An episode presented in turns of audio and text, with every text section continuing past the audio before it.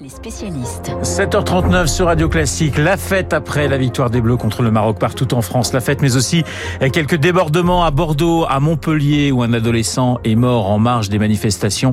Et en région parisienne, 10 000 policiers et gendarmes étaient, euh, vous le savez, mobilisés hier des forces de l'ordre qui ont procédé à près de 170 interpellations. Bonjour Hervé Gattegno. Bonjour. Vous êtes notre spécialiste hein, des questions de justice et de police. 10 000 membres des forces de l'ordre pour un après-match de foot qui se déroule à 6 000 kilomètres de la France. Ça paraît assez fou. C'est devenu euh, la norme. On ne peut pas faire autrement, en quelque sorte? Ben, on n'a pas tellement le choix. Euh, c'est l'adage de, de, Jules César. Si tu veux la paix, prépare la guerre. Donc euh, c'est vrai que c'est des situations quasi insurrectionnelles qui sont anticipées par les forces de l'ordre.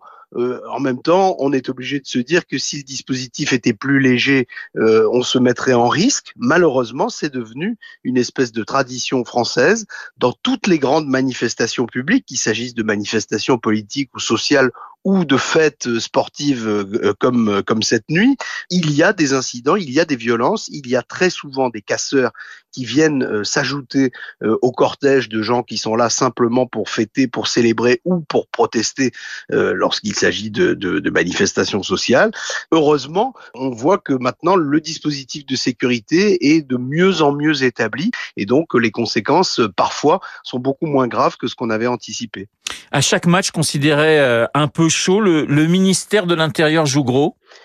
Oui, le ministère de l'Intérieur joue gros parce que évidemment que les matchs de football et, particulièrement quand ce sont les matchs de l'équipe de France suscitent une, une attention générale et euh, il y a une envie de réjouissance qui peut être gâchée euh, par le moindre incident, sachant que euh, on l'a vu encore cette nuit, il y a des gens qui viennent avec des armes, hein, un petit groupe visiblement lié à l'ultra droite à Paris, des gens qui viennent pour en découdre, qui ont l'intention eux de frapper les esprits en profitant de ce type de manifestation euh, pour, si j'ose dire, cette chose terrible, augmenter le spectacle en quelque sorte. Donc euh, oui, le ministre de l'Intérieur et tout le ministère, toutes les forces de sécurité sont mobilisées.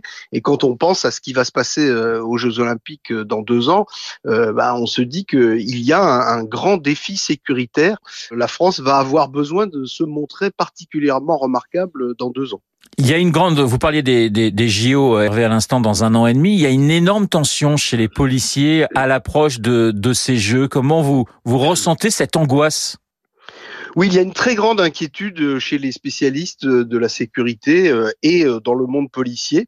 Il y a un problème d'effectif, très clairement. Hein. Il va falloir certains jours, on, parle de mettre 30 000 à 40 000 policiers sur le terrain pour contrôler la sécurité autour d'un événement sportif pendant les Jeux Olympiques.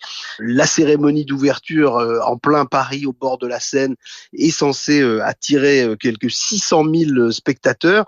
Et puis la grande angoisse aussi, c'est euh, quelle image euh, le pays va-t-il euh, donner et la capitale, quelle image va-t-elle donner? Il y a une espèce de compte à rebours qui a été déclenché par Gérald Darmanin, le ministre de l'Intérieur, pour faire baisser absolument la délinquance et notamment la délinquance de rue. Ça, ça relève là aussi presque d'une performance sportive, en tout cas d'une compétition que les forces de l'ordre françaises vont devoir assumer avec en effet une grande incertitude. Il y a cette question euh, effectivement de, de, mettre des policiers dans la rue pour les Jeux Olympiques, et on a d'ailleurs demandé à des festivals de reporter, euh, j'allais dire, leur date. Ça paraît là aussi assez incroyable pour dégager des policiers. Oui, c'est un objectif qui peut apparaître discutable. En même temps, on, un responsable policier me disait il y a peu de temps que plus on va s'approcher de la date des Jeux Olympiques et plus on va se rendre compte que euh, c'est l'ensemble du pays qui va être impliqué dans cette compétition sportive. Il est peut-être plus raisonnable de considérer que exceptionnellement, euh, il faut que ces manifestations euh, se sacrifient entre guillemets pour que les Jeux Olympiques soient organisés de la meilleure des façons et restent dans un dispositif de sécurité acceptable. Une dernière question, Hervé. Dimanche, c'est la finale entre la France et l'Argentine. Vous imaginez qu'il y aura autant de policiers mobilisés, c'est-à-dire environ 10 000 bah, Peut-être pas autant parce que euh, il y avait une inquiétude qui, euh, de ce matin, paraît euh, peut-être un peu disproportionnée par rapport à, un match opposant la France et le Maroc. Il n'y a pas tellement de raison d'avoir les mêmes angoisses euh, sur un, un, événement opposant la France à l'Argentine, mais il y aura toujours malheureusement cette espèce de malédiction française qui fait qu'on peut se douter que des casseurs, des gens qui ne viennent pas pour fêter, essaieront de se mêler euh, à la réjouissance nationale euh, si c'est une victoire et euh, peut-être essaieront de gâcher la fête. Donc pour cela aussi, le ministère de l'Intérieur ne pourra pas se permettre de relâcher l'effort. Donc il y a fort à parier qu'il y aura peut-être pas autant de policiers qu'hier soir et cette nuit déployés en France et à Paris, mais probablement un dispositif policier très important. Merci Hervé, Hervé Gattegno dans les spécialistes ce matin. Je vous rappelle la mort d'un adolescent fauché à Montpellier par une voiture en marge de cet après-match. Dans un instant, le journal imprévisible de Marc Bourreau. Marc qui nous ramène à l'année 1963 et à l'assassinat de John Fitzgerald Kennedy. Pourquoi JFK ce matin? Réponse dans deux minutes. Il est 7h45 sur Radio Classique.